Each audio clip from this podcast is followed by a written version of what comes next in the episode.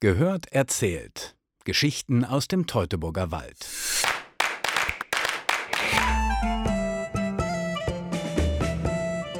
Wir schreiben das Jahr 1598. Es ist gerade mal zehn Jahre her, dass die englische Königin Elisabeth der spanischen Armada getrotzt hat.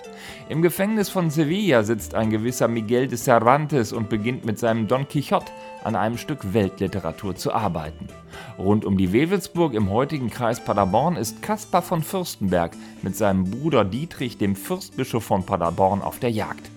Denn er schreibt in seinem Tagebuch, er nimmt mich mit aufs Gejägte nach der Wefelsburg, haben schönen Lusten. Ja, die befreundeten Brüder von Fürstenberg lassen sich's gut gehen, weiß Reinhard Fromme, der Museumspädagoge vom Kreismuseum Wewelsburg. Nicht nur auf der Wewelsburg, man hat sich auch häufig in Schloss Neuhaus getroffen, weil da liegt die Senne vor der Tür. Natürlich auch sehr schön zum Fischen und zum Jagen, wie er es dann auch in seinen Tagebüchern schreibt. Und man trifft sich sehr regelmäßig. Eine Einladung kommt dann postalisch oder eben halt mit einem Schriftstück in Form eines Briefes, das der Bruder um seine Unterredung bittet. Man trifft sich dann gerne dann auch schon mal fast einen Monat Monat später sofort und zieht sich so durch die gesamten überlieferten Tagebücher, dass man sich mehr als zwei, drei, manchmal sogar viermal im Jahr über mehrere Tage hier im Ostwestfälischen dann eben auch trifft. Den genauen Einblick in das Leben des westfälischen Adeligen Kaspar von Fürstenberg geben seine 32 Tagebücher. Akribisch schreibt der zweitgeborene Sohn und spätere Familienchef täglich auf, was ihn bewegt. 1545 in Werl geboren, studiert er in Dortmund und Köln und wird 1566 zum Lizenziaten der Rechte.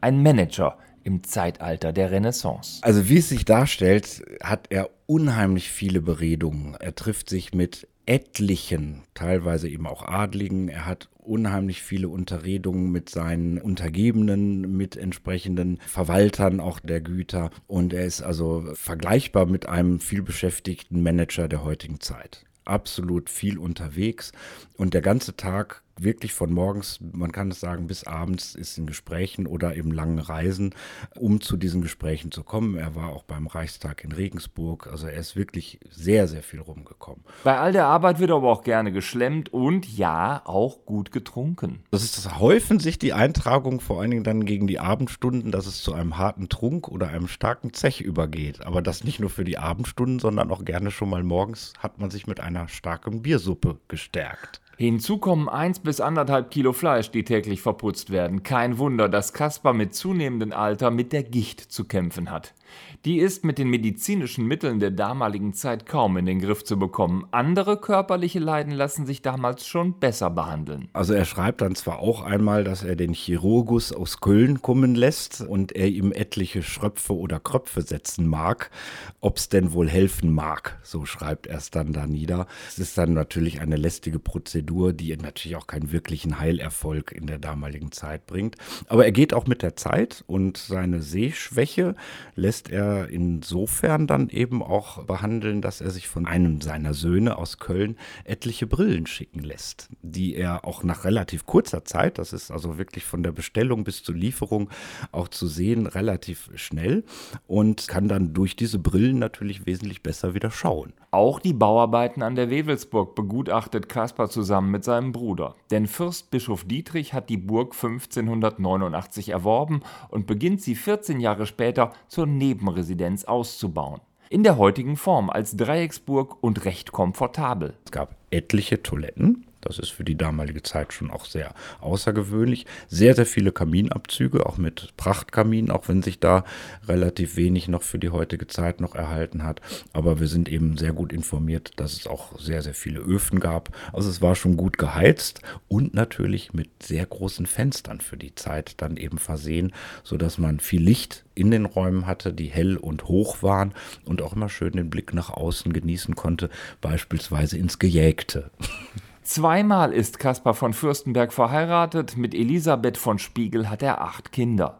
Auf Reisen erreicht ihn die Nachricht, dass seine Frau im Kindbett dann gestorben ist und ähm, heiratet dann aber nach einer gewissen Trauerphase eben aber auch seine ehemalige Haushälterin, so wird es dann bezeichnet, die Anna Busse aus Medebach, mit der er dann eben auch nochmal eine reiche Nachkommenschaft, insgesamt also 16, 17 Kinder dann hat. Und sogar für so etwas wie moderne Freizeitgestaltung bleibt noch Platz im Leben des vielbeschäftigten Adeligen. Er hat auch eine ganz besondere Seite. Er war gerne, wir würden es heute bezeichnen, Gärtner. Er hatte ein eigenes Gut bei seiner Schlossanlage in Schnellenberg, wo er selber wohl auch gerne Rosenstöcke geschnitten hat und auch wirklich gerne in die Gartenarbeit gegangen ist. Und da so wirklich so einen Ausgleich, denke ich, zu seinem normalen Alltag dann eben auch gesucht hat. Und da sind so Elemente, die man heute gut und gerne auch auf Personen der heutigen Zeit eigentlich auch zuschreiben kann. Insgesamt ergibt sich aus den Aufzeichnungen das Bild eines gut betuchten und trinkfesten westfälischen Adeligen, der die Geschicke seiner Familie gut durch die unruhigen Zeiten vor dem Dreißigjährigen Krieg zu lenken weiß. Allerdings fehlen die Tagebücher aus der Zeit des Kölner Krieges, ausgelöst durch den Wechsel des damaligen Kölner Erzbischofs zum Protestantismus. Also er selbst war wenig in diesen kämpferischen Handlungen dann mit eingebunden und das ist eins der traurigsten Dinge, wie ich finde. Es fehlt eben ein besonderer Jahrgang, wo in den sogenannten Truchsesschen Wirren oder dem Kölnischen Krieg auch bezeichnet, der Kaspar von Fürstenberg Zuflucht hier in Paderborner Land sucht und da hätte er sicherlich noch eine beredte Zeugnisse geben können. Aber was wir dann eben auch immer in den Auseinandersetzungen hier im Bistum dann eben auch sehen, es gibt natürlich dann die protestantischen Nachbarländereien und da gab es dann auch schon mal natürlich dann Reibereien. Im März 1618 stirbt Caspar von Fürstenberg 72-jährig nach einem erfüllten Leben. Zwei Monate später beginnt mit dem Prager Fenstersturz der Dreißigjährige Krieg und stürzt Europa in Leid und Elend. Kaspers Tagebücher bieten bis heute einen spannenden Blick in diese Zeit des Umbruchs. Mehr erfahren Sie unter teutoburgerwald.de slash Geschichten.